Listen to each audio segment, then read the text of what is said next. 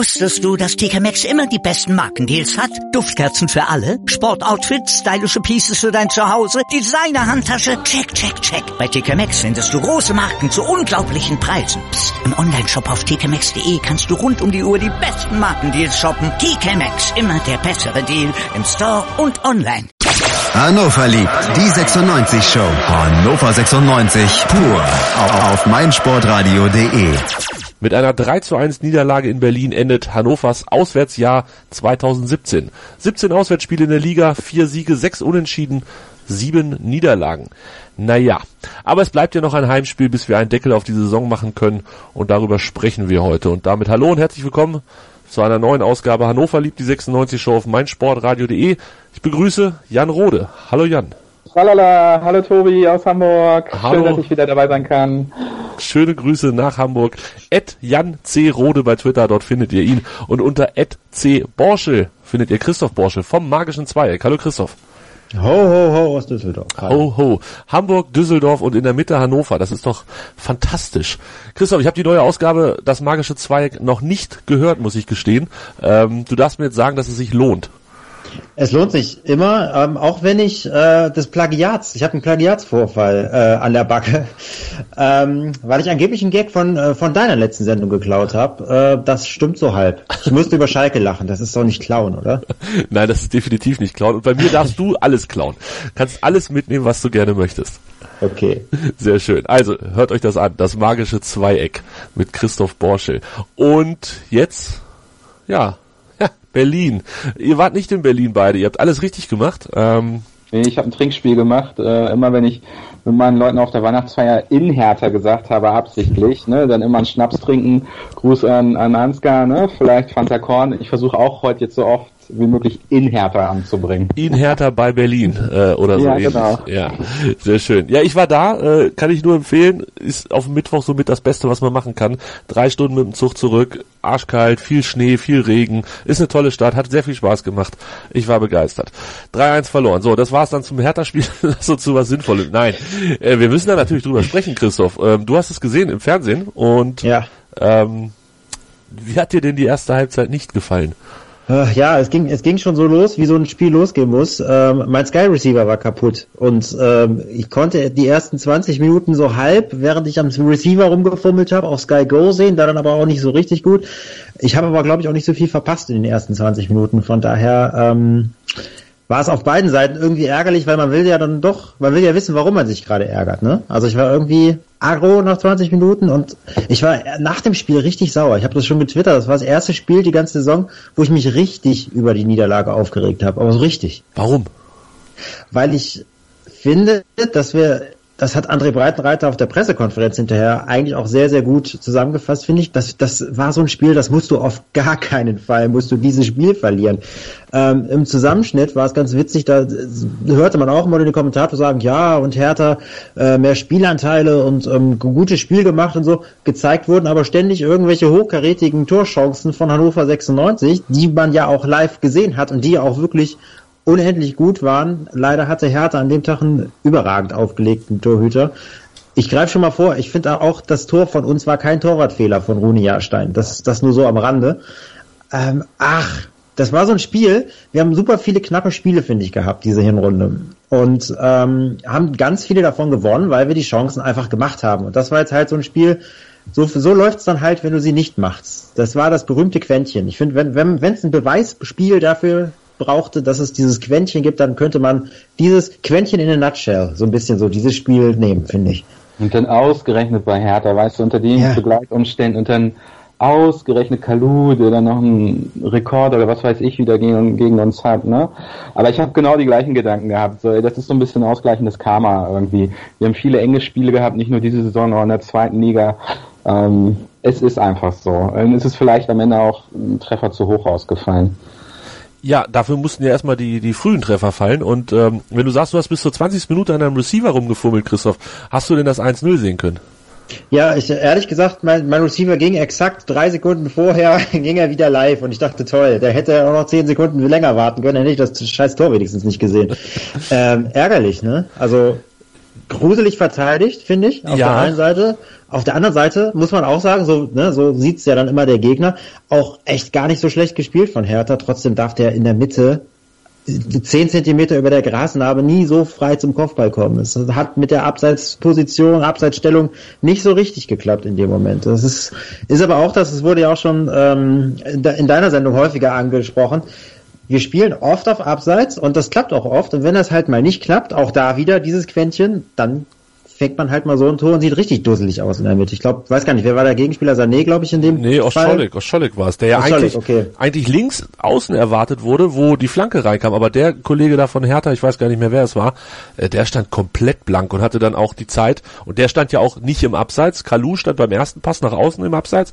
Dann neue Spielsituation.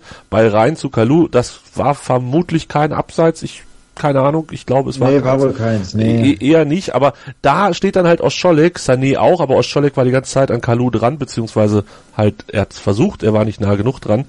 Ähm, ja, und dann geht er da halt aus 4,50 Meter oder was das war, geht der Ball rein. Ja, doof. Fand ich auch irgendwie, war unnötig und war auch so ein wirklich so ein cooler ähm, im Stadion. Nicht, dass die Stimmung jetzt irgendwie Bombe gewesen wäre, aber irgendwie, ach, ich weiß nicht, da, da, hatte man schon das Gefühl, man weiß, in welche Richtung äh, dieser Wahnsinn jetzt die nächsten 80 Minuten äh, sich entwickelt. Also das war irgendwie, äh, war doof. Aber gut, was willst du machen? Und dann kam so ein bisschen die Zeit von Jahrstein. Ähm, du hast es schon gesagt, nachher beim Gegentor können wir gerne nochmal drüber reden. Aber bis dahin äh, hatte der ja hatte der einen unfassbaren Tag. Also ich erinnere da an die Kopfbälle von Sané und Füllkrug, die er einmal noch abgefälscht, jeweils unfassbar geil gehalten hat. Da haben wir uns so ein bisschen, haben wir ihn so ein bisschen warm geschossen, hatte ich das Gefühl, oder Christoph? Boah, voll, vor allem bei dem, welches war der abgestellt? Das der abgefälscht war von Sané, der, ne? Ja, genau, das war der von Sané. Boah, da habe ich gedacht, okay, also wenn, wenn, wenn so einer schon nicht reingeht und auch später der von Füllkrug, der ja auch, das waren ja keine schlechten Kopfbälle, die waren ja eigentlich sogar noch aus dem Gewühl raus, irgendwie sogar gegen den Lauf gedrückt und der ist zweimal wahnsinnig gut unten. Da habe ich schon gedacht, puh, das, das, das kann heute ganz, ganz eng werden, wobei ich auch da sagen muss, dass wir überhaupt so viele Chancen gegen Hertha rausspielen würden. Damit hatte ich eigentlich dann nach dem frühen 1-0 auch nicht gerechnet, ehrlich gesagt. Das, das war dann so der Punkt, der mir so ein bisschen Hoffnung gegeben hat. Und ich fand, ähm, das waren glaube ich auch beides Kopfbälle nach Standardsituationen. Ja, ja, ne? jeweils Ecke. Die waren nicht schlecht von Felix Klaus in diesem Spiel. Die waren super. Ich weiß gar nicht, irgendwer, habe ich das bei Twitter gelesen oder hat das irgendwer gesagt, ähm, dass Felix Klaus an sich, der ja dann ausgewechselt wurde, würde der Ball doch immer ruhig liegen, dann wäre das ein richtig guter Spieler. In der Halbzeit hat das ganz gut geklappt, weil die Standards waren wirklich alle sehr, sehr gut. Aus dem Spiel war halt, ja, Kicker hat gesagt fünf, das war noch nett. Ähm, nein, da hatte man schon Hoffnung, dass nach Ecken und nach Freistößen und allen möglichen Sachen, das war schon nicht so schlecht. Aber ja, was willst du machen, wenn du, wenn du dann halt, wenn der Jahrstein, der ist ja eh kein schlechter, ähm, wenn er dann so einen Sahnetag erwischt und der kann ihn ja auch mal nach vorne abreihen lassen bei sowas, äh, wie er dann später gemacht hat, aber das meine ich halt. Das war halt ein Spiel, das sollte halt irgendwie nicht sein. Da hat man es tief in der ersten Halbzeit schon gemerkt. Siehst du, die Hatz hat Klaus sogar eine 4 gegeben.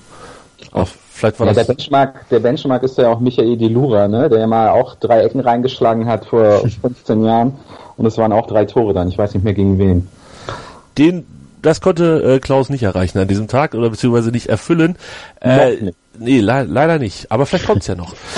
Dann gab es dann noch so, also ich hatte ja echt so ein bisschen Hoffnung, dass man vielleicht in der Halbzeitpause früh wechselt und dann äh, diesen 0-1 Rückstand aufholt. Äh, nee, hat man nicht, weil man nämlich das 2 zu 0 noch gekriegt hat, kurz vor der Halbzeitpause. Ich weiß gar nicht, was war es, 45. Minute direkt, ja, ne? Es war schon in der Nachspielzeit. Ähm, ja, dumm, oder? Also, äh, wie kann so ein Ball, ich glaube, Harnik und noch irgendeiner springen dran vorbei, dann springt das Sané ans Knie. Sané ist nicht gedankenschneller als sein Gegenspieler. Das war nämlich wieder Kalu und der holzt das Ding dann, ja, wieder so aus acht Metern rein oder so. Ah, dummes Gegentor. Ja, total, der, der hoppelt da ja vor allem so, so, so ganz seltsam durch den Strafraum. Ich glaube, Sorg versucht noch irgendwie sich in einer, in einer Bewegung, die ich so auch noch nicht gesehen habe, sich irgendwie selbst ans Knie zu schießen, damit zu klären, klappt dann nicht. Ah, das war komisch. Also, aber auch da, ich habe dann irgendwann auch aus, aus ja, aus, aus äh, vorauseilendem Gehorsam getwittert, dass Sané jetzt an dem Tag wirklich nicht seinen stärksten Tag hat, fand ich auch. Hab's mir doch ein paar Mal angeguckt, in dem, ja, aber so viel kann er bei dem Gegentor eigentlich auch nicht machen. Er hat mir auch an sich nicht so gut gefallen, aber ah, das ist halt auch wieder so ein Kacktor, ne? Kaktor, ja, Kaktor. War aber noch nicht das schlimmste Kaktor. Das schlimmste kam, kam kommt noch. Also da reden wir später noch drüber, denke ich. Ist das, ah. es ist noch nicht vorbei, es wird immer schlimmer. ähm, Jan, verbindest du gute Erinnerungen an Berlin oder ähm, so grundsätzlich nee, nee. eher immer schlechte? Ja, bis auf 92, aber die Male, die ich da war, war es auch immer gefühlt minus 10 Grad. Ähm, doch, eine gute Erinnerung habe ich. Da kam am Tag, das ist aber auch schon ein bisschen her, da haben wir, glaube ich, 2-0 gewonnen. Das war auch im Januar. Und am Samstag selber habe ich noch in Altona die Karten bei DRR abgeholt. 96 mir geschickt hatte. Ich bin dann sofort von der Poststation äh, nach Berlin gefahren, habe einen Auswärtssieg gefeiert. Also das war wirklich ein toller, toller Tag. 2014 muss es gerade gewesen sein. Das nenne ich Timing. Sehr gut. Ja, ja, ja. in der Tat. Äh, Trainer hat gewechselt. Der Trainer wurde dann wahrscheinlich auch in der Halbzeitpause ein bisschen schlecht gelaunt. Völlig zu Recht. Fossum für Sorg und Saren Renbase für Klaus. Ähm, vielleicht kurz vorab zu Saren Renbase. Ich weiß nicht, ob ihr es gelesen habt, war so ein bisschen Notiz in Hannover er hat ein bisschen Ansage gekriegt von Trainer Breitenreiter. Jan, hast du das mitbekommen, dass äh, Saran Renbase so sinngemäß gesagt hat, ja, ich bin doch schon seit vier Wochen fit, mich stellt ja nur hier keiner auf. Und dann war Breitenreiter ein bisschen unentspannt. Nie. Gelesen habe ich es nicht. Also ich habe mich dann erstmal gefreut, dass, dass, dass er dann reingekommen ist. Auch, auch wenn ich immer höre äh, von den taktisch versierten Leuten, okay, äh, Noah ist jetzt nun taktisch so ein bisschen li limitiert, kann auch äh, nur die Linie lang laufen und vielleicht nochmal flanken. Aber äh, in der zweiten Halbzeit sah das ja schon sehr, sehr viel besser aus, was, was 96 ähm, da gebracht hat. Das heißt, die Chancen kamen nicht mehr nur aus, aus Standards, sondern äh, man hat sich auch vors Tor gespielt. In der Tat. Jan, äh, Quatsch, Jan, Christoph, so sollte es gehen. Christoph, Hier. lag das auch an Fossum oder war Fossum war halt auch da oder wie siehst du das? Ja, ähm, auch da war wieder so ein Timeline-Ding. Ähm, Fossum kam und eine einhellige Meinung der Timeline war im Grunde so, okay, wir, wir schwenken die weiße Fahne, das war's. Ähm, nee, ich fand Fossum hat ein richtig, richtig starkes Spiel für Hannover gemacht. Ganz ehrlich, das war fast, ich könnte, könnte mich ehrlich gesagt, habe ich jetzt im Hinterkopf keine Halbzeit, wo ich ihn in der ersten Liga besser gesehen habe als in dem Spiel. Er hat später noch äh, das Bibut-Tor, nee, Quatsch, nee, eine Chance, die wir dann versiebt haben, hat er überragend vorbereitet. Äh, Füllkrug, glaube ich, dann frei davor und dann wieder Jahrstein. Äh, der war ein absolut belebendes Element. Und das in einem Spiel, wo es körperlich echt zur Sache ging. Also das hat mich beides gewundert, positiv überrascht. Ich weiß nicht, ob es jetzt wieder das Ding ist, dass die, äh, dass die, die, die, äh, die, das Transferfenster sich wieder öffnet und, und Herr Fossum sich jetzt wieder zeigen muss, für wen auch immer, ob er jetzt doch im Verein bleibt, ob er gehen soll, muss, darf, will, keine Ahnung. Aber nein, das war ein sehr, sehr guter Auftritt von Ivar Fossum, der gerade jede Menge kreative Elemente reingebracht hat. Und ich fand auch Saren Basé stark nach seiner Einwechslung. Nicht so stark fand ich den Sky-Kommentator, der permanent von Saserin Base, also auch als ob das ein Wort wäre, Saserin Base, äh, geredet hat. Das ist auch nicht, der hat einfach durchgezogen. Dann, dann irgendwann auch gedacht, okay, dann, dann ist das jetzt so. Ähm, bei, bei Noah hatte ich nur das Problem, ich weiß nicht, ob das, ob sah das im Stadion auch so aus, man hatte vom Fernsehen das Gefühl, okay, früh gelbe Karte, in der, in der Pause eine Ansage gemacht, dass er unbedingt wieder spielen will und heiß ist, hat er auch gezeigt. Der war, fand ich, ganz dicht vor Gelb-Rot und zwar ungefähr nach drei Minuten schon. Hast du das, war das im Stadion auch so? Mm, ist mir so direkt nicht aufgefallen, will ich aber nicht ausschließen, dass es so war. Ähm, du weißt doch, das ist alles sehr weit weg in Berlin und wir saßen ja. irgendwie auf Höhe der Auslinie und ähm, alles, was dann da hinten so passiert ist, ist halt echt mega weit weg und schwer zu erkennen. Äh, die gelbe Karte habe ich wohl noch mitgekriegt, aber mh, mm, Nee, keine Ahnung. Kann aber gut sein. Also ich wäre ja auch enttäuscht, wenn er nicht da hochmotiviert an die Geschichte rangeht, vor allem nach dieser Geschichte, ähm, die da ja gewesen ist, wo er sich so ein bisschen unglücklich geäußert hat oder das unglücklich beim Trainer angekommen ist, was auch immer. Ähm, Jan, ist das ja, wie, wie rum ist es denn? Glaubst du, dass Fossum sich eher anbietet, um noch in Hannover zu bleiben oder dass er sich anbietet, um irgendwo anders hinzukommen? Ah, das ist schwierig zu differenzieren. Also das, was ich gesehen habe, da habe ich auch äh, mit, mit dem halben Auge und nach der Weihnachtsfeier äh, auch sehr oft äh, Ivar Fossum halt, halt positiv gesehen. Und ähm, ich bin halt immer jemand, ähm, der versucht, das positiv zu sehen. Vielleicht war das ja jetzt der entscheidende Schritt, dass Ivar Fossum für Hannover 96 in der ersten Bundesliga angekommen ist.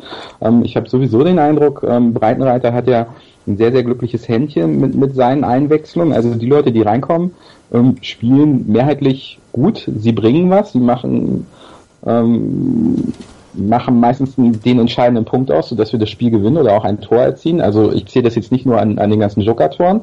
Und, und von daher kann das, kann das gerne so weitergehen. Wäre ja auch super wichtig, ne, wenn der sich jetzt mal irgendwie doch durchsetzt, weil Ich glaube, das Experiment mit Sorg auf der 6 zusammen mit Baccalords, ich glaube, das war jetzt mal ein netter Versuch, aber ich glaube nicht, dass wir den nochmal da sehen werden. Und wir haben halt echt ein Problem auf der 6, wenn Schwegler oder ja, ist ja, was heißt oder, wenn Schwegler nicht da ist, ne? Irgendwie, ähm, ja, das ich weiß nicht, ich habe auch nicht verstanden, warum Schmiedebach gar nicht im Kader war. Ich will jetzt das Schmiedebach fast nicht aufmachen, aber ja, äh, ja. Hm. Kann man aber vielleicht mal machen, also so ein bisschen zumindest. Oder? Der war auf dem Bolzer in der Nordstand. ja, da, da ist er vielleicht auch gut aufgehoben, aber Christoph, Schmiede, time to say goodbye? Ja, es, es scheint ja fast so, ne? Also wenn du bei, wenn du in, auf der, in der Situation von deiner Personallage auf dieser entscheidenden Position auf der 6 gar, gar keine Alternativen im Kader hast und dann einen Oliver Sorg dahinstellst. Ich glaube, der hat das, der Kommentator meinte, er hätte das in Freiburg irgendwann schon mal gemacht jetzt aber auch nicht so nachhaltig in Erinnerung geblieben, dass es sich danach durchgesetzt hat. Also wenn du dann Olli Sorg da hinsetzt und Schmiedebach nicht mal als Alternative, falls sich irgendwer verletzt oder sonst irgendwas ist, mit in Kader nimmst, dann ist das schon mehr als eine deutliche Ansage, finde ich. Also Puh, ich weiß nicht, da muss ja im Hintergrund auch irgendwas vorgefallen sein, weil nur leistungsmäßig ähm, so schlecht ist er nun auch wieder nicht. Also der ist jetzt keiner, der dir gerade auf der Position und gerade in Berlin bei so einem Spiel, seine Heimatstadt und dann ist noch Kampf angesagt und so. Das, der macht dir ja das Spiel nicht kaputt, der macht dir vielleicht auch nicht heile, das mag auch alles sein, aber für so eine Notnagelsituation, also ihn da nicht dabei zu haben, Boah, das fände ich schon, finde ich schon eine Ansage. Das sieht schon nach Abschied aus. Wobei die Frage ist, äh, hat er Angebote? Wird man ihn dann aus politischen Gründen gehen? Da finde ich, finde ich eine ganz, ganz, ganz schwierige Situation. Weiß auch keiner was von, oder? Nee, man hört so gut wie gar nichts. Aber Jan, jetzt die Saison von Spielebach betrachtet, Christoph sagt, sportliche Gründe kann es ja eigentlich nicht sein. Da muss vielleicht was vorgefallen sein. Ich lehne mich mal aus dem Fenster und sage, kannst du auch sportlich rechtfertigen. Ja klar, weil er kaum Einsatzzeiten hatte. Ne? Und wenn, dann ist er nicht gut. Also das ist das, was mich so Und wenn, dann ist er nicht gut.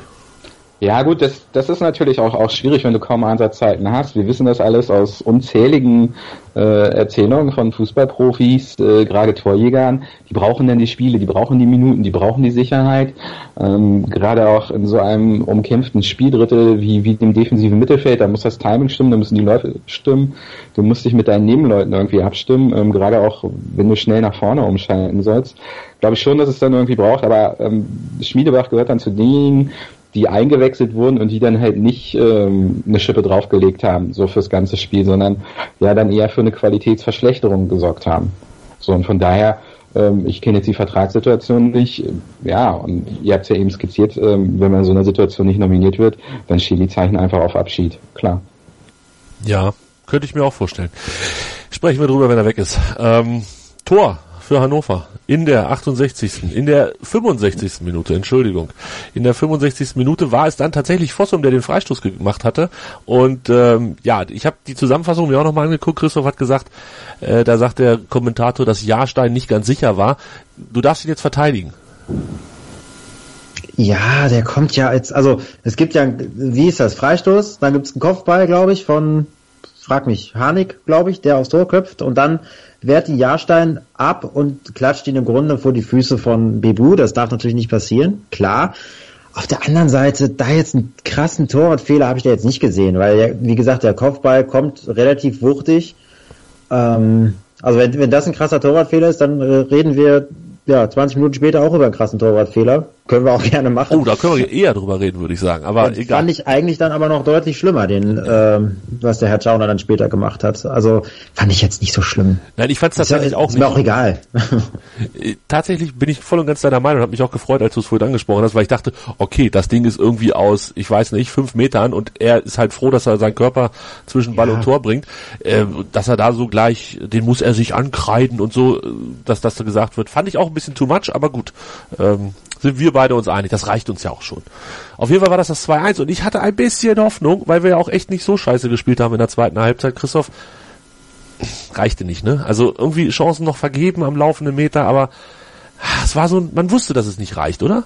Ja, absolut. Es war, es war genau so ein Ding. Ähm, was ich eben schon sagte, Füllkrug hat übrigens ein gutes Spiel gemacht, fand ich. Tatsächlich ein guter Unruheherd. Also ähm, von wegen, das reicht für den nicht für die erste Liga. Boah, würde ich, würde ich so nicht sagen. Also es war tatsächlich ein gutes Startelf-Spiel, wo er komplett durchgefeuert hat.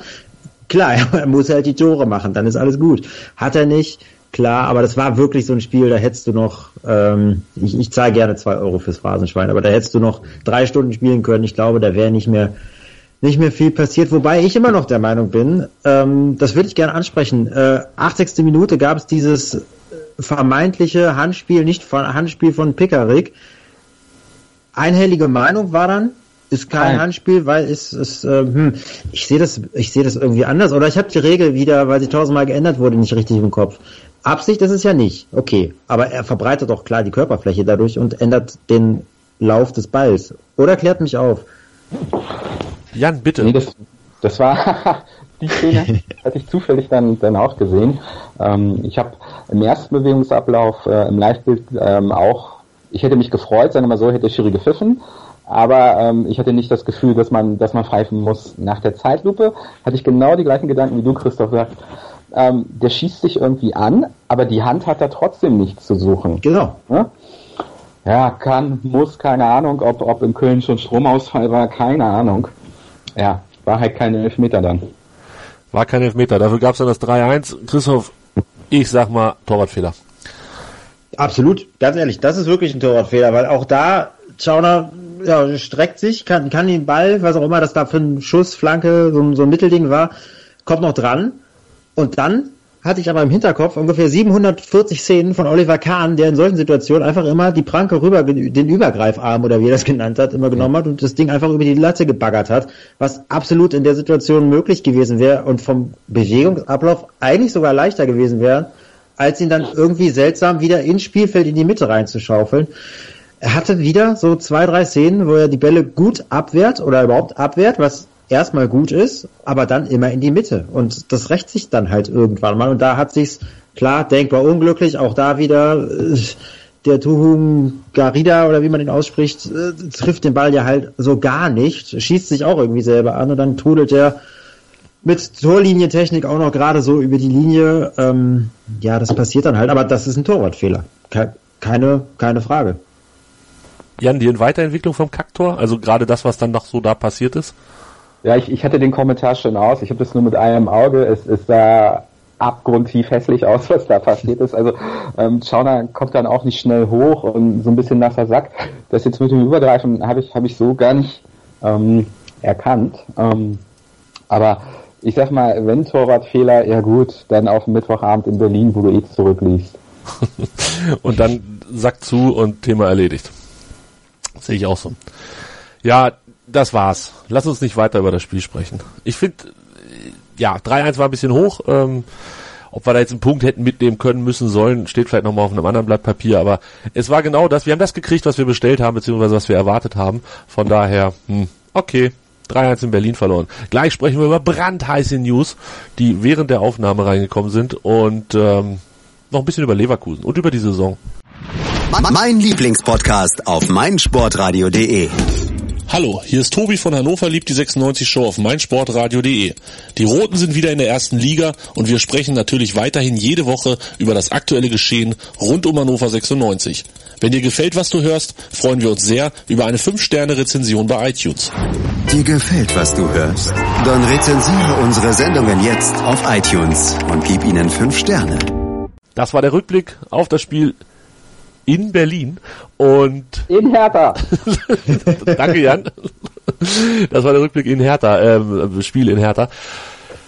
Breaking News war natürlich keine echte Breaking News, sondern nur die Bekanntgabe der genauen Terminierung. Spieltage 23 bis 27. Wenn ihr das jetzt hört und immer noch nicht wisst, wann wir spielen, dann habt ihr echt nicht gut aufgepasst. Aber wir sprechen trotzdem kurz drüber.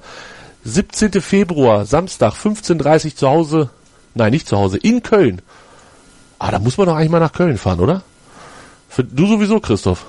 Ich werde auf jeden Fall da sein. Ich habe da so mittelgut, ich bin da mal von der Treppe geschubst worden, weil ich zu laut gejubelt habe. Aber das ist eine andere Geschichte. Äh, das ist doch super. 15.30 in Köln ist doch schön. So viele haben die ja nicht mehr um die Zeit. Ähm, das passt doch. Finde ich auch. Das ist eine, ist eine feine Sache. Äh, an dem Wochenende dann auch Eintracht Frankfurt gegen Leipzig am Montag um 20.30 Uhr. Ah, das wird ein großes Fest. Da freue ich mich sehr drauf. Nächste Spieltag, 24. Spieltag, 24. Februar zu Hause gegen Gladbach auf dem Samstag um 15.30 Uhr. Das ist eine feine Sache. Dann auf dem Samstag in Frankfurt. Ach, ich wollte eigentlich nie nach Frankfurt fahren, ne? Aber auf dem Samstag muss man es eigentlich machen. Dann auf dem Samstag zu Hause gegen Augsburg und an dem Spieltag, Jan, Montag, 20.30 Uhr, Werder Bremen gegen 1. FC Köln. Das musste doch so kommen. Ja, ja. Weiß auch nicht, was die DFL sich da gedacht hat, aber ähm, man könnte jetzt äh, hier einen Spruch einfügen, aber wir warten nochmal die Rückrunde ab. Ne? Ein Schelm, wer Böses dabei denkt. Ne? Vielleicht, ja. vielleicht machen wir das dann irgendwie Mitte März nach dem 25. Spieltag, wenn wir uns ein bisschen sicherer sind an dieser Stelle. Und dann spielen wir noch Sonntag in Dortmund am 18. März, 13.30 Uhr. Früh aufstehen, aber auch früh zu Hause sein, wenn es einigermaßen gut läuft. Könnte vielleicht ganz nett werden. Ja, das sind die genauen Terminierungen. Ich freue mich sehr, aber weiß noch nicht so genau, wo ich hinfahre. André hatte aufgerufen zum Spenden sammeln, damit ich zu Hause bleibe und nicht mehr zu den Auswärtsfahrten, äh, Auswärtsspielen fahre. Ja, ihr könnt das euch noch überlegen. Ed, nicht die dümmste Idee, oder? Nee, Tobi, wir machen das anders. Ich, ich habe einen Kumpel, der in Frankfurt wohnt. Äh, der war auch schon in Köln. Ich, ich konferiere gleich mal. Also schönen Gruß an Thorsten, ne? Also und, und Thorsten gewinnt immer. Der hat selbst in der Abstiegssaison nur Siege von 96 gesehen. Dann würde ich sagen, Clash of the Champions, er gegen mich, ich fahre hin, er ist im Stadion, mal gucken, wer gewinnt. Oder ihr sammelt mit äh, André unter @husky, nee, @husky unterstrich 38 ähm, ein bisschen Geld und dann lasse ich mich bezahlen, dass ich hier bleibe. Alles kein Thema. Lass uns ein bisschen über eure Saison sprechen, also nicht über eure, sondern über die von Hannover 96. Ähm, Jan, lass uns uns erweitern auf das Jahr ist vielleicht sogar noch besser. Das Jahr 2017. Wie hat's dir denn so gefallen? Ich habe vorhin vorgelesen, auswärts vier Siege, sechs Unentschieden, sieben Niederlagen. Bleibt trotzdem ein guter Geschmack, was die Erinnerung angeht? Ja, auf jeden Fall. Also natürlich haben wir, haben wir so kleinere Durchstrecken gehabt, auch in der zweiten Liga und, und jetzt mal vier Spiele ohne Sieg. Aber Leute, ey, unfassbar. Wir sind aufgestiegen, wir haben Braunschweig geschlagen, wir haben das Aufstiegsendspiel äh, zu Hause gegen Stuttgart gewonnen. Ähm, wirklich. Und, und ich habe immer gedacht, also okay, in der zweiten Liga konnten wir ordentlich feiern. Das war alles Jammern auf hohem Niveau, auch hier im Podcast. Und in der ersten Liga sehr, sehr, sehr viel weniger Siege haben werden. Aber ey, der Saisonstart war doch super natürlich die, ein Großteil der Punkte in den ersten fünf Spielen gehört, mit, mit den Siegen in Mainz und zu Hause gegen den HSV. Das war alles erste Sahne und ähm, so wie Breitenreiter die Truppe einstellt und, und was er auch öffentlich sagt, gefällt mir das sehr, sehr gut. Also erstmal diese realistische Angabe, äh, Punkt, der Punktzahl 20 plus X haben sie jetzt schon erreicht. Ähm, dann auch, wie das ganze Team funktioniert, also die Leute, die von außen reinkommen, zu 75 Prozent bringen sie der Mannschaft wirklich, wirklich noch ein Plus äh, im, im, Spielverlauf. Und die Truppe hat Moral. Also ähm, sie liegt nun 2-0 zurück in Berlin, aber spielt weiter nach vorne. Also da habe ich schon deutlich lustlosere Veranstaltungen von, von 96 Teams gesehen. Und das stimmt mich eigentlich positiv. Bloß ähm, wenn ich jetzt auf die Tabelle gucke, sechs nach oben, sieben nach unten, da ist noch rein gar nichts entschieden. Und es wird eminent entscheidend sein, wie du das erste Heimspiel äh, nach der Winterpause bestreitest. Weil da geht's gegen Mainz, die stehen hinter uns und die willst du auf keinen Fall irgendwie groß machen. So wie Hertha zum Beispiel. Egal. ja, das war auch so ein typisches Spiel. Wenn du das gewinnst gegen Berlin, ne, alles gut. Dann guckst du auf die Tabelle, sagst, oh, jetzt haben wir sieben Punkte Vorsprung auf Berlin. Ja, jetzt ist halt noch einer, weil du halt nicht gewonnen hast, sondern weil du verloren hast. Ärgerlich. Das hast du natürlich mit Mainz vollkommen recht, sollte da nicht nochmal passieren. Ähm, Christoph, deine persönliche Erinnerung an 2017? Was ist hängen geblieben? Ähm, ach, was ist hängen geblieben? Eine Menge. In erster Linie ist hängen geblieben, dass mir tatsächlich der, ich will gar nicht Abstiegskampf sagen, aber ich finde, äh, ich finde die erste Liga besser als zweite. Wer hätte das gedacht? Das ist jetzt auch eine ganz steile These. Nee, aber ich finde tatsächlich, ähm, wenn man mal in die, in die eigene Fanseele guckt, dann ist so eine, Erstligasaison, wo es darum geht, drin zu bleiben, schon deutlich, deutlich, deutlich entspannter, finde ich, als eine Zweitligasaison, wo du aufsteigen musst. Also dieser unbedingte Aufstiegsdruck, der hat vieles, ähm, ja, das hat Jan ja gerade schon gesagt, vieles auch so ein bisschen grauer wirken lassen, was von der Draufsicht, wenn man nicht so in dem 96 Circle drin ist, deutlich positiver aussah. Also ähm, ich finde, dass, dass man, man, man freut sich mehr in der ersten Liga über einen schmutzigen Sieg als über ein solides 2 zu 0 in der zweiten Liga, weil da wird's halt erwartet und jetzt lief ich das schon wieder, dass wir diesen, ja, vor der Saison alle gesagt, 96 und meinetwegen Augsburg oder so sind äh, Absteiger Nummer eins. Und mit diesem Spirit diese Saison anzugehen und allen zu zeigen, ja, ganz, ganz, ganz bestimmt sind wir nicht Abstiegskandidat Nummer eins.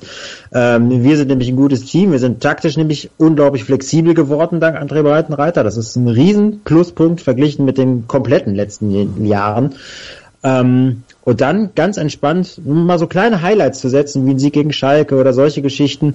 Ähm, da verzeiht man dann auch mal so eine Niederlage gegen Hertha. Jetzt nach, nach zwei Tagen habe ich mich auch wieder beruhigt. Aber ähm, nein, das ist einfach toll. Also das Ganze ist irgendwie, äh, ich bin immer noch sehr demütig und dankbar, dass man gegen solche Mannschaften einfach auch mal spielen darf, gegen Dortmund gewinnen und so. Das ist einfach, natürlich ist das geil, klar. Und ich finde es auch super, fast ich rede mir das jetzt auch schön, aber ist egal. Äh, gar nicht so schlimm, dass wir jetzt nicht diese drei Punkte mehr haben, weil dann hättest du schon wieder. Ah, nee, ich habe immer ein schlechtes Gefühl, wenn, wenn 96 so um die Europapokalplätze äh, steht, dann ist ganz viel Pause und ganz viel Transfermöglichkeiten und dann kann ganz viel ganz Schlechtes passieren. Das ist schon, wir stehen mit 22 Punkten komplett realistisch da. Genau das ist der Leistungsstand, äh, den wir haben. Ein paar glückliche Siege, ein paar unglückliche Niederlagen und dann summiert sich das und gleicht sich schon am Ende einer Hinrunde bisher aus. Völlig okay. Also ich bin sehr, sehr happy mit dieser Saison. Ja, das, was du beschrieben hast am Anfang, das geht mir tatsächlich auch so. Habe ich gestern ja, gestern war's. Als ich hier noch so ein bisschen äh, erschlagen von der Auswärtsfahrt in Berlin zu Hause lag, dachte ich auch, ja, du hast jetzt zwar in Berlin verloren, aber in der letzten Saison war das schlimmer. Also wenn du da, da haben wir ja zum Beispiel auch in Berlin verloren, bei den anderen Jungs aus Berlin, äh, wenn du da verlierst, da, das war immer ein halber Weltuntergang, weil ja. du hattest halt immer diese Pflicht zu siegen und du wolltest ja oben dran bleiben und so. Wir sind jetzt das liegt natürlich auch daran, dass es unter uns ein bisschen, ein bisschen mehr Luft war. Wir haben uns jetzt nicht verschlechtert vom Platz her. Wir haben, wir haben nichts abreißen lassen. Es sind immer noch drei Punkte bis Europa und es sind immer noch sechs, sieben, einem Sinn, zwei im T, sieben Punkte ähm, auf Platz 16. Alles gut. Wir müssen uns nicht aufregen. Mit einem Sieg kann man schon wieder viel erreichen und so. Ich mag das auch. Also ähm, macht auf jeden Fall mehr Spaß als letzte Saison, auch wenn die letzte Saison auch viele, viele schöne äh, Sachen hatte. Jan, Horst Held, André Breitenreiter, für mich ja die größten Transfers dieses Jahr bei Hannover 96. Ähm, alle Spieler hin oder her, x Millionen für irgendwelche Jesus ausgeben, alles gut. Aber die beiden zu holen und jetzt tatsächlich wohl auch die Winterpause mit denen zu bestreiten, hast du im Januar eher nicht dran gedacht, oder? Nee, im, im Januar war ja, glaube ich, auch noch Daniel Stendel äh, Trainer und ich habe ihm ja auch hier im Podcast immer, immer die Daumen gedrückt und die Treue gehalten. Ähm, muss man sagen, riesengroßer Glücksfall und da, man kann jetzt über Martin Kind äh, richten oder sprechen, wie man, wie man möchte. Da hat er einen guten Transfer gemacht. Also auf, auf Bader dann Horst Held folgen zu lassen, war schon ein guter Move und hat auch gezeigt, wir wollen aufsteigen und wir wollen auch in der ersten Liga dann eine gute Rolle spielen. Dann kommt irgendwie zwei Wochen später André Breitenreiter. Das war einfach, das war Appeasement, finde ich. Ne? Du lässt auf einen ehemaligen Spieler einen anderen ehemaligen Spieler folgen, der schon deutlich mehr ähm, Meriten sich als, als Trainer verdient hat. Und dann wurde das natürlich mit dem Aufstieg ähm, in, in sehr, sehr günstige Bahnen gelenkt. Und ähm, mir ist da ein Bild vor allem in Erinnerung geblieben, ähm, wie Horst Held, den ich nun wirklich als Schalker und meinetwegen als Stuttgarter auf keinen Fall als eingefleischten 96er gesehen habe, wie der in Sandhausen gefeiert hat. Und ähm, ich glaube, der Boulevard hat ja am Anfang sehr darauf abgehoben, ja, in, in Schalke oder auch Schalke, siehst du, in Hertha, in Schalke, ähm, haben die sich nicht so gut verstanden. Aber da sieht man mal, ähm, da wird immer alles aufgepumpt, damit man dann äh, die Sendezeit füllt und die Webseiten und, und die Zeitungsspalten. Ähm, Ah, wir haben das hier auch gesagt. Also das müssen wir an dieser Stelle ja. nochmal ganz klar eingestehen. Und äh, ich bleibe auch dabei, dass ich fest davon überzeugt bin, dass die sich auf Schalke nicht so gut verstanden haben, beziehungsweise dass es da ordentlich gescheppert hat zum Abschied. Aber nein, nein, das, das, das hat es ja auch. Aber ich meine, ähm, das, das Leben geht ja immer weiter und man kann sich ja auch aussprechen und ähm, Menschen und Personen. Das ist im Fußball selten. Klar, sie können auch reifen, sie können auch Fehler eingestehen und vielleicht haben sie das ja gemacht. Und momentan ist es ja sehr zum Gewinn äh, von Hannover 96. Definitiv. Christoph. Ich finde sowieso, diese ganze, diese ganze Held-Thematik hat so eine ganz neue und sehr wohltuende Sachlichkeit, finde ich, irgendwie bekommen. Also einerseits, dass die beiden sich zusammengerauft haben und gesagt haben, alles klar, das ist jetzt auch für uns, muss man ja auch immer sehen, gibt ja dann nicht nur den Verein, sondern es gibt ja auch die Einzelpersonen, für die beiden ist das auch eine Chance. Ähm, die hat man ergriffen und auch jetzt das, das ähm, vermeintliche Wechseltheater von Horst Held und dem ersten FC Köln. Auch das ist ja, also gerade für 96 Verhältnisse extrem schnell wieder auf eine ganz ruhige und sachliche Ebene abgedriftet. Und das sind auch Sachen, das finde ich schön. Und das ist einfach was, ähm, von dem wir, glaube ich, sehr, ja, sehr, sehr lange sehr viel vermisst haben und ähm, was einen tatsächlich für die Zukunft ruhiger nach vorne blicken lässt, ganz ehrlich. Jan, hast du das auch so empfunden, dass es schnell vorbei war, die Heldgeschichte? Also es wurde ja dann hinten raus immer noch so ein bisschen von Köln rumgetreten, aber das ging dann irgendwann auch tatsächlich ins Leere. Oder hast du den Baum mehr brennen sehen als Christoph? Nee, also es ging ja irgendwie so zwei Spieltage. Ich habe das dann so ein bisschen, bisschen verfolgt. Ähm, Martin Kind hat sich ja sehr klar geäußert. Dann hat man auch schnell gemerkt, dann, dann kam dieses komische Schumacher-Interview, ähm, wie die öffentliche Meinung sich dann auch gegen Köln gestellt hat. Ähm, und, und so, ähm, wie dann am Ende das Ergebnis war. Das heißt, äh, Horst Held bekommt wahrscheinlich mehr Kompetenzen, ähm, wird wahrscheinlich auch auf ihm wichtigen Themenfeldern ähm, sich mehr Handlungsfreiheit erkämpft haben. Ich, ich hoffe ja wirklich, dass es da auch um das Verhältnis zu den organisierten Fans, äh, zu den Ultras geht, ähm, wo ja sonst Martin Kind immer, immer die, die Hand drauf hatte. Also war von Horst Held dann ein strategischer, sehr guter Move, erstmal für sich persönlich, aber so wie er sich jetzt zeitigt, der Move, ähm, kann der auch für Hannover 96, für den Verein für die sportliche Zukunft sehr, sehr wertvoll ähm, sein oder werden. Ja, jetzt hast du schon das Thema Verhältnis zu den Fans angesprochen. Wir haben es ja ah, tausendmal und hunderttausendmal in dieser Sendung besprochen und das war auch gut so und das ist auch immer wichtig. Ich will das auch gar nicht von, von Grund auf wieder ähm, ja, auspacken, angehen, was auch immer. Jan, glaubst du, dass wir 2018, wenn wir da im Dezember 2018 über das Thema sprechen, dass sich da grundlegend was geändert hat, dass es eher so ist wie früher oder glaubst du, dass alles komplett anders ist und ähm, große Teile vielleicht gar nicht mehr wiederkommen? Oder wie ist deine Prognose? Was glaubst du, in welche Richtung driftet die ganze Geschichte? Ah, es ist schwierig. Also ich habe heute erstmal einen Text gelesen, der gesagt hat, man soll sich nicht immer vorstellen, was sich in Zukunft alles ändert, sondern man soll sich vorstellen, was in Zukunft alles bleibt. Welche Beharrungskräfte es gibt und darin seine Nische suchen. Also, was bleibt denn? Martin Kind wird Präsident bleiben. Martin Kind äh, wird sich immer mal wieder kritisch gegenüber Ultras äußern in der Bildzeitung. Ähm, 96 wird weiter ähm, ja, sich den perfekten Fan backen wollen, den perfekten Kunden. Ich glaube, das wird schon weitergehen und ähm, die Lösung findet sich aber nur im, im Stadion, also in Interaktion mit den anderen Zuschauern und das das kennen wir ja in Hannover. Dann wird hier gepfiffen, dann wird dort gepfiffen, dann ist die Stimmung mal gut, dann ist sie mal schlecht. Das finde ich auch nicht schlimm, weil ich habe auch hier im Podcast gesagt, also selbst wenn unsere Ultras aktiv waren, dann, dann hat mich das auch nicht immer von den Sitzen gerissen und den Rest der Zuschauer auch nicht. Und, und Hannover, das Stadion ist halt durch, durch seine Architektur ähm, auch darauf angewiesen, dass irgendwie auf dem Rasen die Fetzen fliegen und wenn dann die allmächtige Westtribüne erwacht, äh, ja, dann haben wir auch sowas wie, wie ein Roar und, und, und können eine Party feiern. Christoph, was passiert zwischen 96, den Fans, Ultras, organisierte Fanszene, Martin Kind und all das? Ja, schwierig. Ich kann nur tatsächlich, ähm, wenn, man, wenn man mal guckt, wie, wie das eigene Verhalten ist. Also ich hänge da ja auch so ein bisschen so zwischen Baum und Borg. Ich bin jetzt nicht pro Team 1 oder pro Team 2. Ich will gar keine Namen mehr dafür nennen. Ähm, ja, wobei, naja, egal.